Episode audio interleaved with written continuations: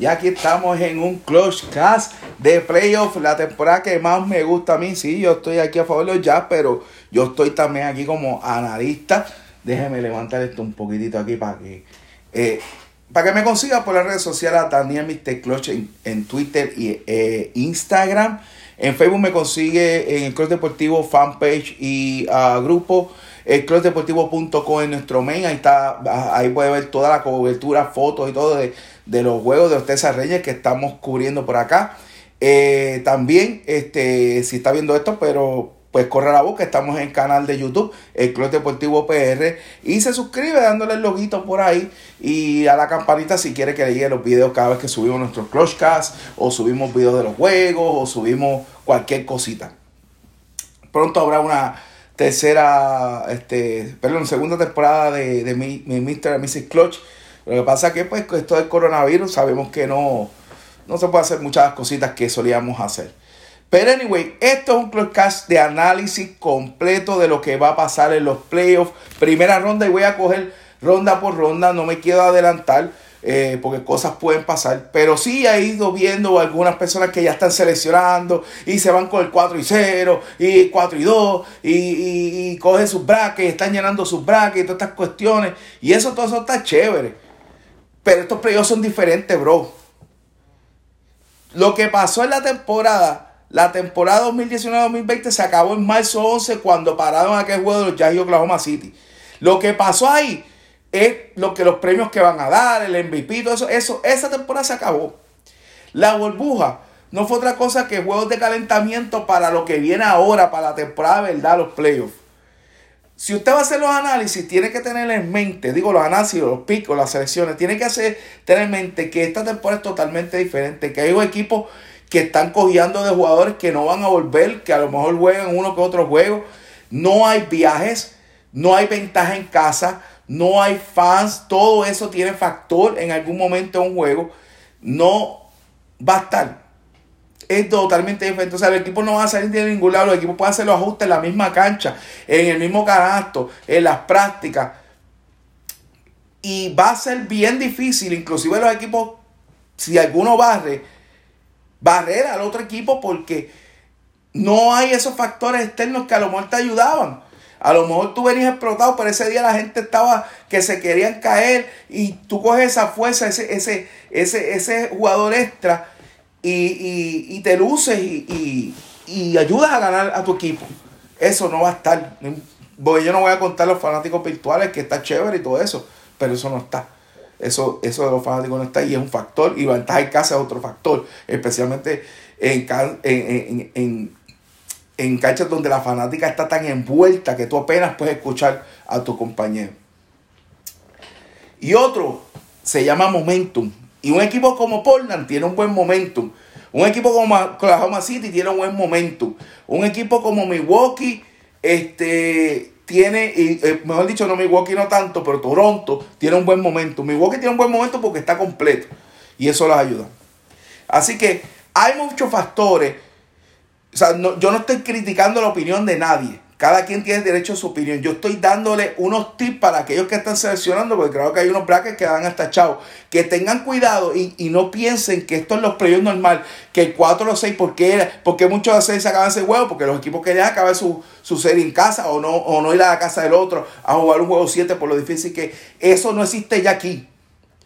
¿Sabes? Esto no existe. Aquí realmente no importa el 1 con el 8. Aquí lo que importa son los pareos. Por eso es que vimos equipos como Utah, y lo voy a decir que es mi equipo, jugaron suavecito para salirse de Utah y Oklahoma, que son para ellos un macho más difícil, y buscar, y no quiere decir que Denver es más fácil que los otros equipos, pero buscar un macho que, que, fuera mejor a para ellos, especialmente con la ausencia de Bojanovic. O sea, y muchos otros equipos hicieron eso. No quiere decir que jugaron suavecito, estaban vacilando, no. Vacilando no estaba. Pues, yo escuché que los Lakers están vacilando. Los Lakers no vacilaron cuando Oklahoma le dio una pera. Los Lakers no vacilaron cuando le ganaron a Utah ahí sudado. Los Lakers no vacilaron cuando este, perdieron contra los Pacers y Warren. Así que no vengan con esos disparates de favoritismo. Porque yo a decir, ah, ya los ya van a, ganar van a ser campeones. Ah, claro, Denver digo yo, pues claro, y voy a decir eso, pero eso no es la realidad, eso no es el análisis, eso no es lo que dictan los números, eso no es lo que tú ves en los juegos. No quiere decir que no pase, pero tenemos que ir con las probabilidades, los que hacemos análisis y decir como, las cosas como son.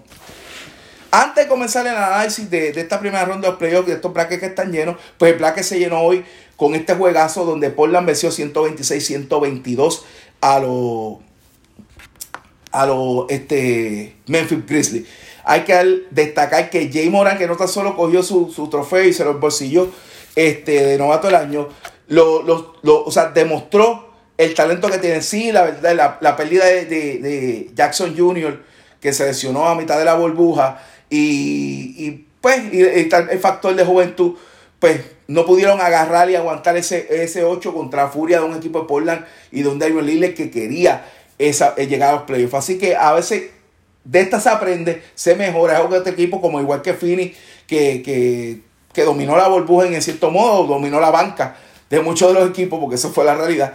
Pero terminaron invictos, pues van con un buen momentum para ahora en la temporada muerta ver qué herramientas le hace falta, qué ficha y cómo pueden mejorar para ser competitivos para la próxima temporada y llegar a donde no llegaron, que fueron los playoffs. Así que aprendiendo, se tiene que aprender. El equipo joven tiene que aprender. Si no aprenden, es que van a seguir cometiendo el mismo error. Valenciuna echó 22 puntos, 17 rebotes, 6 asistencias. Brook echó 20, otro chamaco joven buenísimo. Y Clark también 20 puntos, jugando demasiado. Pero Portland sacó la cría, no tan solo 31 puntos y 10 asistencias de Molina, sino eh, Melo. Melo Anthony, que es uno de los mejores 15 anotadores de la NBA y mucha gente lo trata como si lo hubieran conseguido de una barra, no sé por qué este, echó un carastazo de tres clutch y luego vino McCollum, echó como, como un bombazo, como, como 5 o 7 puntos consecutivos en los últimos segundos del cuarto cuadro para ganar. McCollum echó 29, Melo echó 21 y Norchi, que eh, me enteré que perdió su abuelita, este, pues es un gran tributo echar este juegazo 22 puntos, 21 rebotes, 6 asistencias y 2 tapones. Portland lo quería, desde el principio de la burbuja dijeron que la única forma que ellos jugaban en una burbuja es porque tuvieron posibilidad de, llegar al playoff. Así fue, jugaron. Eh, lo único que le falta es Harisa y Rodney Hood, pero básicamente todos los demás están ahí. Jugaron, llegaron y ahora puede ser un programa los Lakers y de eso vamos a hablar ya mismito. En cuestión de la burbuja, eh, Damian Lillard fue voto unánimo, sin duda alguna fue el MVP de la burbuja. Yo sé mucha gente quería que Devin Booker, pero realmente lo que hizo Lillard fue especial. De atrás el equipo lo cargó y lo llevó a los playoffs. Así que Devin Booker sí terminó invicto. Monty Williams fue el coach uh, de la burbuja eh, con 8 y 0. Pero no llegaron, no lograron el cometido. Se quedaron cortitos por nada, por medio juego. De, lograr ese cometido de entrar a los playoffs. Pero si mantienen ese núcleo y añaden tal vez un arma. Recuerde que Ubre Junior no jugó, que es otra arma que ellos tienen. Este, realmente puede ser el equipo a escucharse. Ya lograron, ya sembraron esa semilla. Ahora es mm, dejarla crecer y agarrar los frutos en los próximos años. Vamos a ver si pasa y no se vuelven locos y salen de búsqueda o salen algo así. Eh, hablando de la burbuja, el primer equipo de, la NBA en la burbuja, este, en el primer equipo estuvo Doncic, eh, Booker, Lillard, eh, Harden y Warren, TJ Warren de los Pacers. Y en el segundo equipo estuvo por Sidney, Giannis Atatekumpo, Kawhi Leonard, eh, Michael Porter Jr. y Carby Lever, que jugó, todos esos 10 jugaban sesionales. Yo sé que algunos que otros se cogió unos días libres, pero a pesar de eso, en, cuando tuvieron cacha dominaron, inclusive Harden echó 27 en el último juego y lo que jugó fue un ratito. Así que Buen trabajo para todos ellos. Esos fueron los premios de la burbuja, que los seleccionaron rapidito, no perdieron mucho tiempo. Todavía no han seleccionado de la temporada regular que se acabó hace meses. Seis, cuatro meses, casi cinco meses. Pero así son. Vamos rapidito al análisis, que es el, de lo que venimos a hablar, el análisis de, esta primera ronda de playoffs. Ya están los brackets llenos con la victoria de Portland.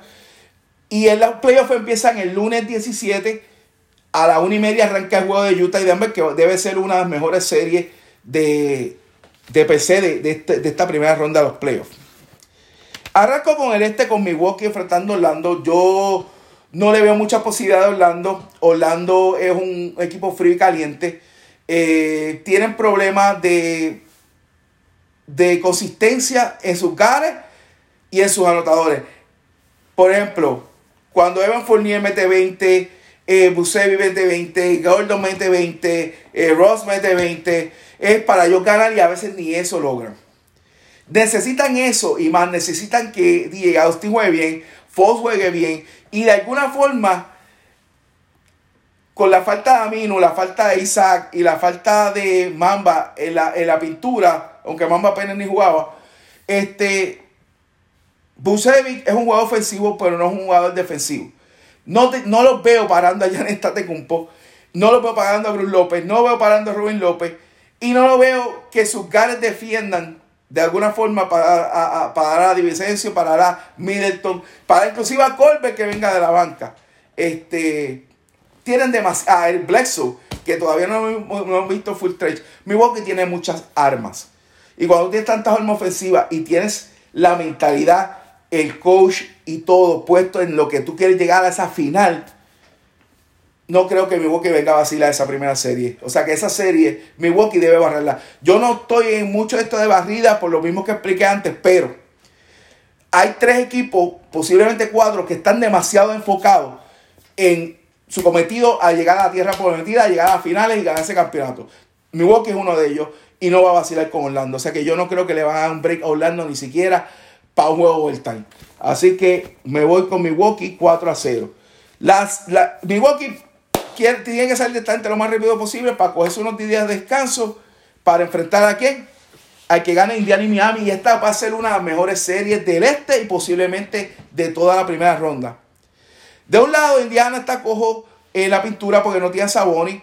Sí, tiene a Miles Turner, pero cuando tú sacas a uno por otro, los pones los a jugar, tú tienes un equipo bien fuerte. Tienes de regreso a Alipo, este, tienes a, a, los Holidays jugando bien, tienes a, este, a TJ jugando a alto nivel, pero con todo eso, tú no tienes el dominio en la pintura que quisiera que pudiera usar de ventaja sobre Miami, que básicamente eh, tiene a Deballo.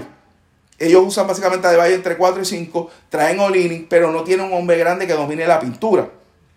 Lo que le da ventaja a Miami, porque Miami tiene hogares.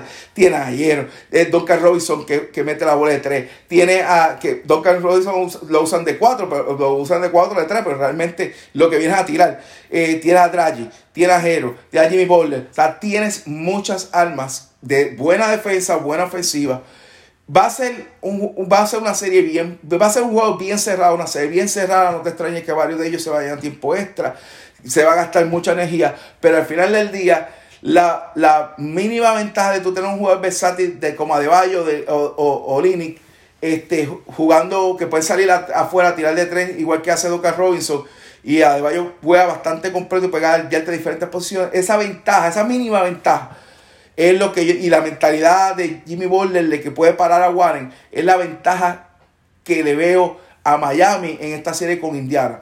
Para Indiana ganarle, tendría que tener una, ofensiva consistente viniendo del banco, pero de, de Mar de Mora, que sé que venga del banco, pero sobre todo Oladipo tendría que ser la estrella que todo el mundo espera que sea o que fue eh, antes de lesionarse. Así que, más que TJ Warren, que, que, que, está haciendo mucho más de lo que se le pide, Oladipo es la, la que podría hacer la diferencia de en esta serie. Por ahora yo no lo veo, por ahora yo veo una serie bien cerrada con Miami ganando las 4 a 3. O sea que esto, estos, estos dos equipos se van a sacar candela. Lo que va a beneficiar a Milwaukee, pues le va a dar descanso a Milwaukee. Y después Milwaukee, no importa quién pase, se los va a pasar. Y eso, y eso se los garantizo. Otro equipo que para mí va es, de esos que mencioné que tienen la mentalidad en las finales, son los campeones actuales, que los Raptors, mucha gente se ha olvidado. Mucha gente habla de, del Lakers, este, pero los Raptors han jugado bien, jugaron bien la burbuja, el banco jugó bien, están acoplados y van a defender su campeonato. Van a buscar de todas formas llegar al final. Y no van a vacilar con un equipo de net que lució muy bien contra Portland, que, ha, que Cali Lever ha, vuelto a lucir como este, cuando empezó, que parecía una estrella, que puede ser una estrella, que debe ser una estrella si se mantiene así. Eh, Allen ha jugado como un centro dominante. Eh, eh, Cabarro ha venido del banco produciendo puntos. Y, ah, y este, Johari ha metido la bola. O sea, chévere, pero es un equipo que está realmente sin DeAndre Jordan, sin Dinwiddie, sin este, Kevin Durant y sin Kyrie. O Cuando estén esos cuatro y ese equipo del banco con lo bien que ha jugado, habría que decir usted tenga ese equipo si sacó para mí. Pero ahora mismo Toronto está acoplado y no solo está acoplado. Lowry, estuvo jugando bien en la burbuja.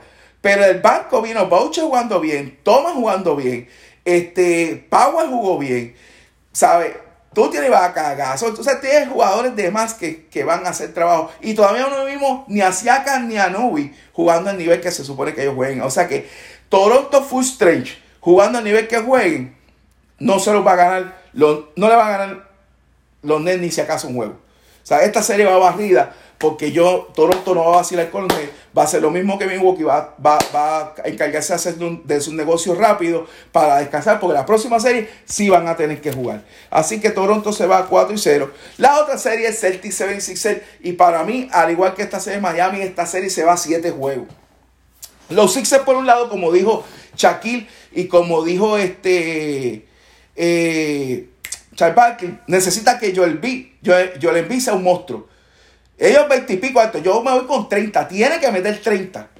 Y no tan solo él. Horford tiene que meter 20. ¿Por qué? Porque Boston no tiene hombres grandes. Boston tiene a Tiesi, tiene a Arnes Carter, ninguno. Otro. Son jugadores activos, son jugadores que se fajan.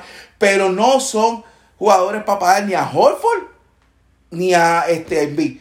Así que esa es la ofensiva. Yo sé que los Sixers están encima encima y sí les hace falta. Pero esos dos, con Tobias Harris George Richardson metiendo la bola, Alex Bird metiendo la bola del banco. Scott metiendo la bola del banco, si eh, cuando le den la oportunidad, pueden ganarle a, Boston. Ahora, tienen que guardar, dividir la energía para una serie que va a ser física, que va a ser fuerte, porque la, los jugadores de Boston, Hayward, Tatum, Brown, son básicamente tres jugadores idénticos que atacan el canasto, tiran el, tiro afuera, salen a gallar que sea. Y tú te añades un Kemba Walker que le gusta correr, que le gusta mover la bola. Donde Milton y Richardson van a tener que saltarse de, de, defender. Y vamos a ver qué energía le queda por ofensiva. Aquí va a ser quien lleva la energía hasta el juego 7. Y para mí, ahí donde las piernas jóvenes y los, y los, muchachos jóvenes de Boston van a sacar la cara y van a ganar esa serie 4 a 3. Pero honestamente, esta serie Boston la gana 4 a 3 va a ser una bien difícil. Para que Filadelfia gane, Envy, no, tiene que dominar seriamente. Pero no tan solo Envy tiene que dominar. Holford tiene que dominar y Tobias Harris tiene que dominar. O sea, tienen que haber tres voces constantes ofensivas en, en Filadelfia para que ganen a Boston y sobre todo tienen que llevar la forma de que la defensa de Boston no lo, la pintura se pierda, no pueden hacer nada. Y que en la ofensiva los muchachos jóvenes se desaparezcan como le ha pasado en varios juegos a Tatum, le ha pasado a Hayward, le ha pasado a Kemba, le ha pasado a Jalen Brown. Ahora, de Boston, la cabecilla va a ser Marcus Smart, que defensivamente y de corazón es que le llena energía. No hay gente Así que lo importante es cuando los jugadores que están se fajan como se faja Marcus Smart, esos son los que llenan de energía y pompean a los otros jugadores. Así que esta serie va a estar buena, pero yo me voy con los Celtics ganando en 7 juegos sabrosón. Increíble, este me fui con dos juegos 7 y dos barridas. Así de raros estos premios, porque hay que serlo raro. Es que es raro. Me voy para el West. Lakers y Portland. Mucha gente dice que si los que están, los que no están vacilando, y nadie estaba vacilando. Ahí tú estabas, tú como dirigente, tú como coach staff, tú, tú sabes las movidas que tienes que hacer para, para utilizar correctamente, porque e, eran unos juegos de entrenamiento que contaban récord y qué sé yo. Eran unos juegos de entrenamiento. Tú tenías que ver cómo este jugaba con este, este jugaba este, este jugaba esta posición. Pero recuérdense que los que están cojos de Avery Bradley y de Ryan Rondo. Literalmente dos pongal que ahora mismo necesitan. ¿Por qué? Porque van a enfrentar a el único posiblemente más difícil, tal vez después de Wesley Harden, para defender, que es McCullum y el Lillard. Y Lillard está jugando a un nivel brutal, pero McCullum no se queda muy lejos. Entonces los Lakers van a tener problemas porque sí, Danny Green galdea. Este, y estamos claros en eso. Pero Caruso no es un gran, un gran jugador defensivo, sí es un fajón. Pero no, no, no, no no quiere decir que no pueda parar a Lila, no quiere decir que no pueda parar a McCool. Pero estos dos jugadores son más ofensivos de lo que puede ser Caruso defensivo. Entonces ponemos a Dion Waiter, que es un jugador ofensivo, pero no es un gran este, eh, defensa. Así que en ese aspecto, Sí, LeBron, podemos hablar de LeBron del Mador, pero LeBron va a salir a guardar a Lila, lo puede hacer, puede salir a guardar a McCollum, lo puede hacer. Pero yo veo más a LeBron tratando de guardar a Melo, porque entonces tendría que usar a Kuzma a guardar a Melo, cual Melo domina en, Libra y es un veterano. Y no tan solo estamos hablando de eso, también Collins y, y, y, y, y pueden hacer trabajo en la pintura y pueden batallar ya sea con Anthony Davis, Vale Maguido Ian Howard. O sea que realmente, y Portland del banco tiene un Gary Trent que ha hecho un trabajo excelente. ¿Sabes? Que también tú le añades eso a esto que está, a esto, al equipo. Y, y, un jugador que estaba, que está en la, en la burbuja, estaba proveyendo básicamente casi 20, metiendo la bola de todos lados. Así que tú le añades esto y los Lakers tienen que no, no lucieron bien en la burbuja. Ni inclusive en la victoria. Le ganaron por dos pelos a, los Clippers. Este, un, un canastito de, de, Lebron a lo último. Y a, y a los Jazz tuvieron que estallarse a lo último. Los Jazz básicamente cojos. Sin Boyano. O sea, realmente no jugaron bien. Y cuando jugaron con equipos que estaban un poquito más en full strange, eh, perdieron como perdieron con los Pacers, perdieron con Oklahoma City. Así que los Lakers no están en la mejor posición ahora mismo, pero para todo el mundo está la posición porque está el número uno y, ellos dejaron de jugar porque ganaron el número, el número uno. Pero los Lakers son los Lakers. Y los Lakers tienen dos de los jugadores para mí top 5. Y las top 5 actuales, y lo digo bien claro, Giannis Atatekumpo, Anthony Davis, LeBron James, James Harden y Damian Lillard. Top 5 actuales. Usted busque que usted quiera, eh, pelee conmigo lo que usted quiera. Tres de ellos son candidatos actuales al MVP. Muchos de ustedes que saben de baloncesto saben que Anthony Davis podría ser también candidato de MVP por el trabajo que hizo el Lakers, aunque sus números no son nada del otro mundo comparado con sus años en, los Pelicans, que, que, también era el MVP de ese equipo.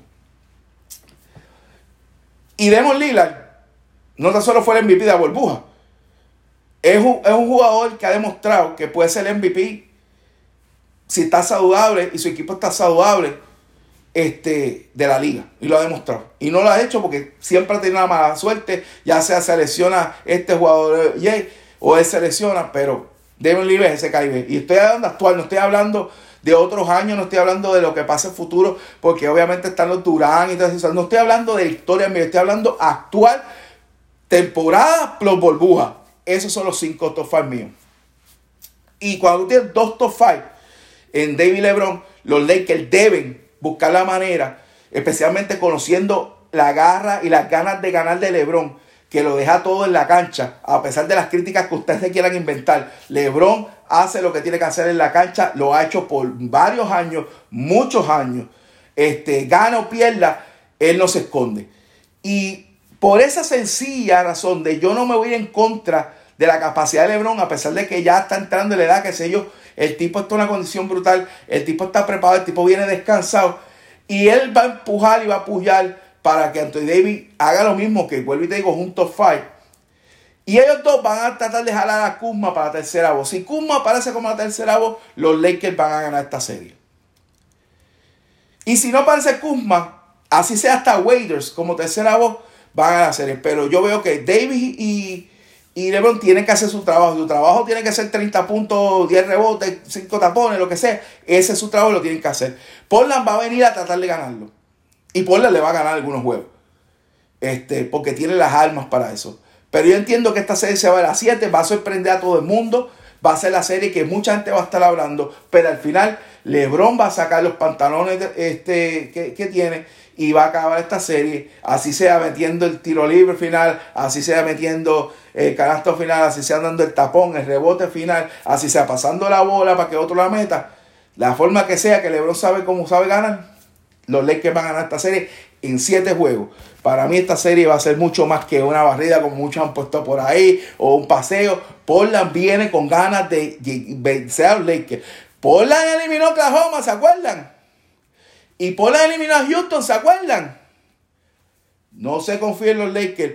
Si Portland viene directo y Lillard viene directo, los Lakers van a tener un problema serio. Porque no tienen quien pare a Lillard, no tienen quien para a McCollum. A menos que me sorprenda Caruso, me sorprenda a Negri o usen a LeBron James para eso. Y usar a LeBron James para correr detrás de esos gares significa que el lado ofensivo vas a tener un LeBron James sin energía. Y tú no quieres ese porque ese es tu armador, es el hombre que hizo más asistencia, lideró el promedio de asistencia en la temporada. Así que eso es lo que tú no quieres hacer. Serie va a estar entretenida. Lakers ganan en 7. Vamos a, la serie Houston-Oklahoma. Muchos han dicho que Oklahoma va a ganar porque Westbrook no va a jugar. Westbrook posiblemente pierda uno o dos juegos. No se sabe cuántos va a perder. Eh, pero no está fuera por toda temporada, por el resto de temporada, por la serie. No hay información de eso. Ahora, muchos se olvidan que Yehalde está ahí. Volvemos a lo mismo. Yehalde es un top 5. ¿Quién lo va a detener? Chris Paul. Mm. Eh, Danny Schroeder. Alexander. Pudiera ser. Los tres juntos, sí. Obligar a Harden a pasar la bola. Harden no tiene problema pasar la bola. Porque ese juego de los, de los Rockets, pasar la bola y tirar de tres. Ahora, traen a Eric Gordon, tienen a, a, Mambute para defender, tienen a Demar Carroll que defiende, son herramientas que llegaron, no tienen miedo de jugar chiquito. Jay Green está jugando muy bien, en la burbuja jugó muy bien. Eh, Austin Robin jugó muy bien, eh, tuvo un juego de 41 juegos, de 41 puntos, perdonen realmente están jugando bien.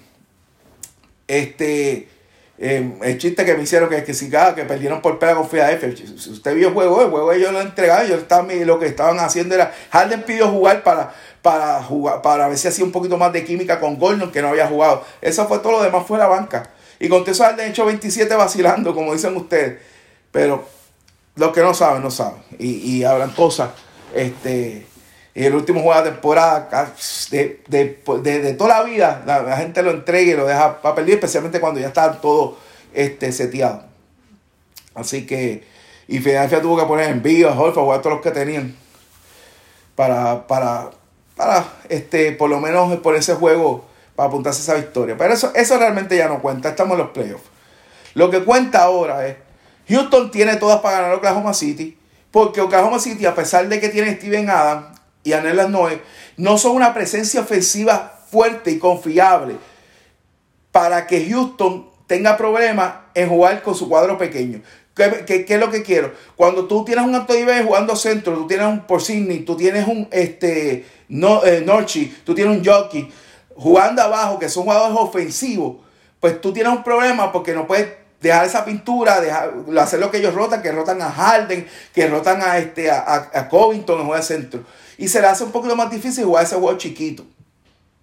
En este caso no lo van a tener. En este caso, este, Oklahoma City es uno que trae los tres gares más bien lo que le conviene a ellos porque pueden traer a los gares y traer al equipo bajito. que eres un fajón, Covington es un fajón. Cuando tienes dos fajones que no le importa afectarse el que sea, lo único que necesita es que J. sea consistente en su juego. ¿Su juego cuál es? Atacar el casto, meter el tiro de tres y pasar al hombre que esté solo. Si el banco mete el tiro, los Houston mete el tiro, Oklahoma se puede despedir. Pero también Oklahoma tiene algo que tiene profundidad de jugadores este, que atacan el canasto, que no tienen miedo, este, que meten el tiro y tienen un gran líder y un, jugador que piensa lo que hace en Chris Paul.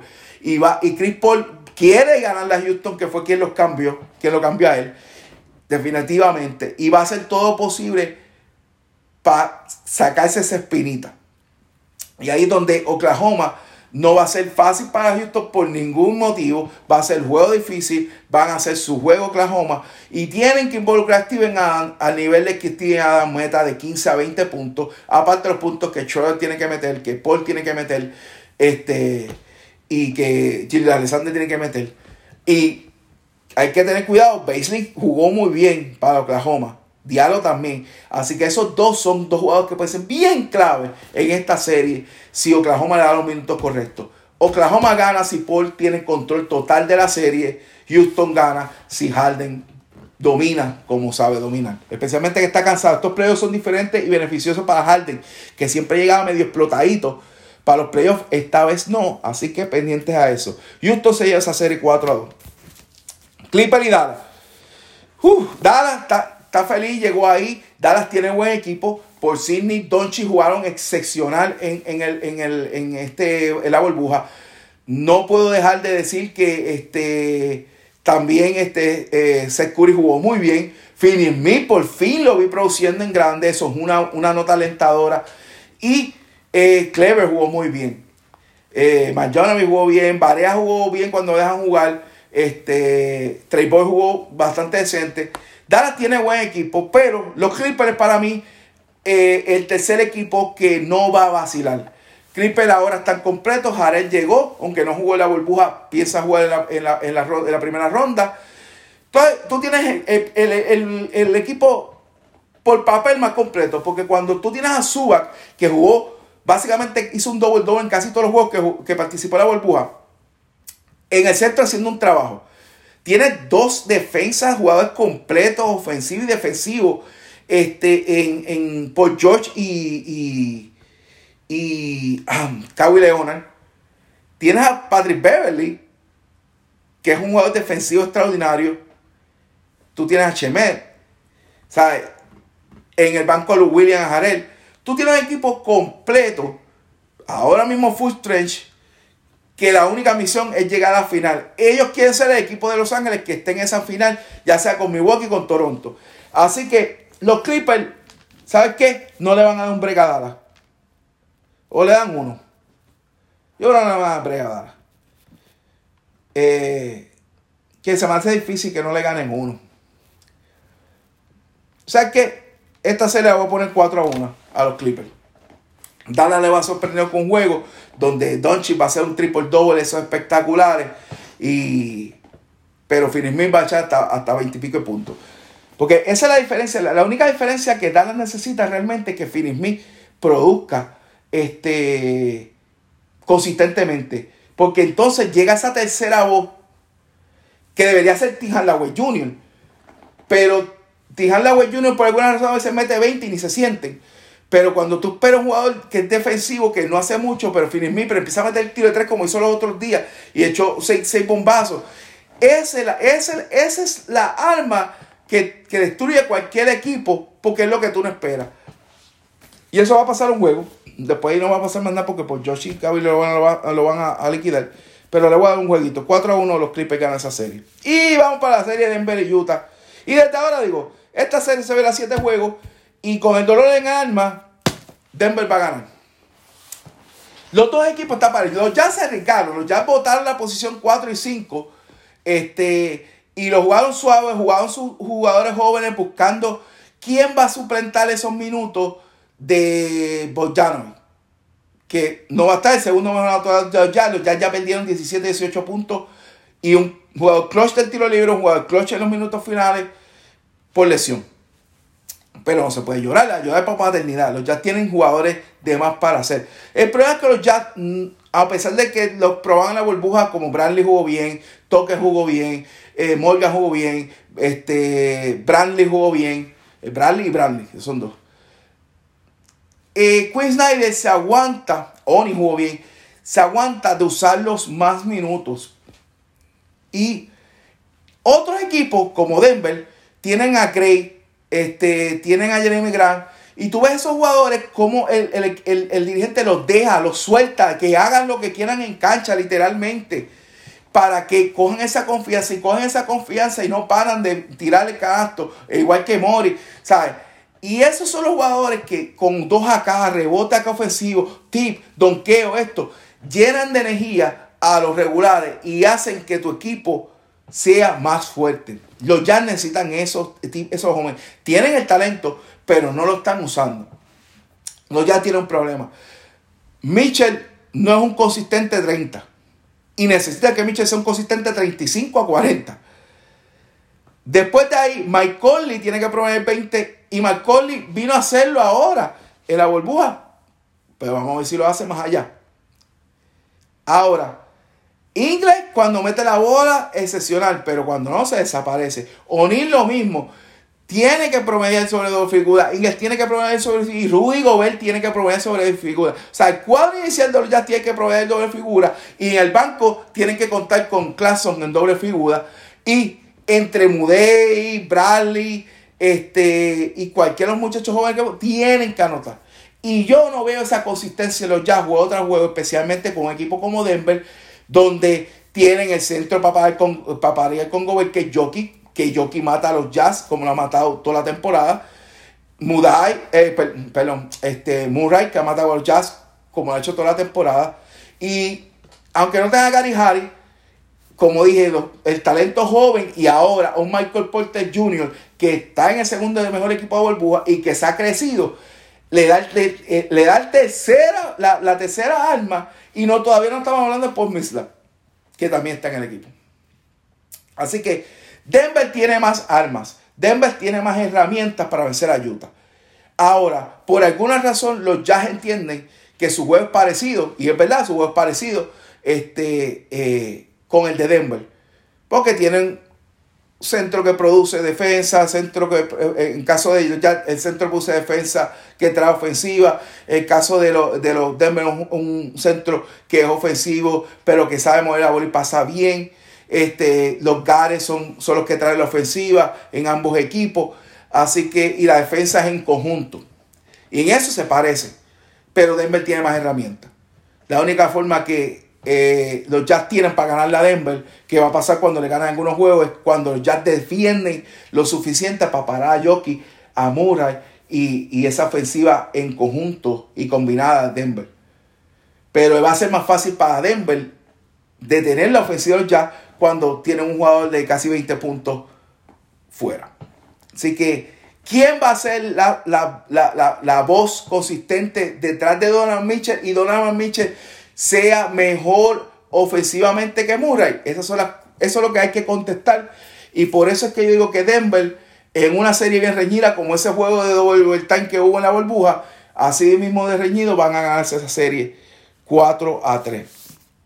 Así que en el oeste, Lakers ganan a Blazers 4 a 3, Houston gana 4 a 2 a Oklahoma City, Clippers 4 a 1 a Dallas y Denver le ganaría 4 a 3 a Utah. Así que Lakers, Houston, Clippers y Denver en un lado en, el oeste y en este sería Milwaukee, Miami, eh, Toronto y los Celtics. Esos son mis pronósticos, ese es mi análisis. Este, vendremos con el segundo, el, segundo análisis este, a, la cabeza de la primera ronda.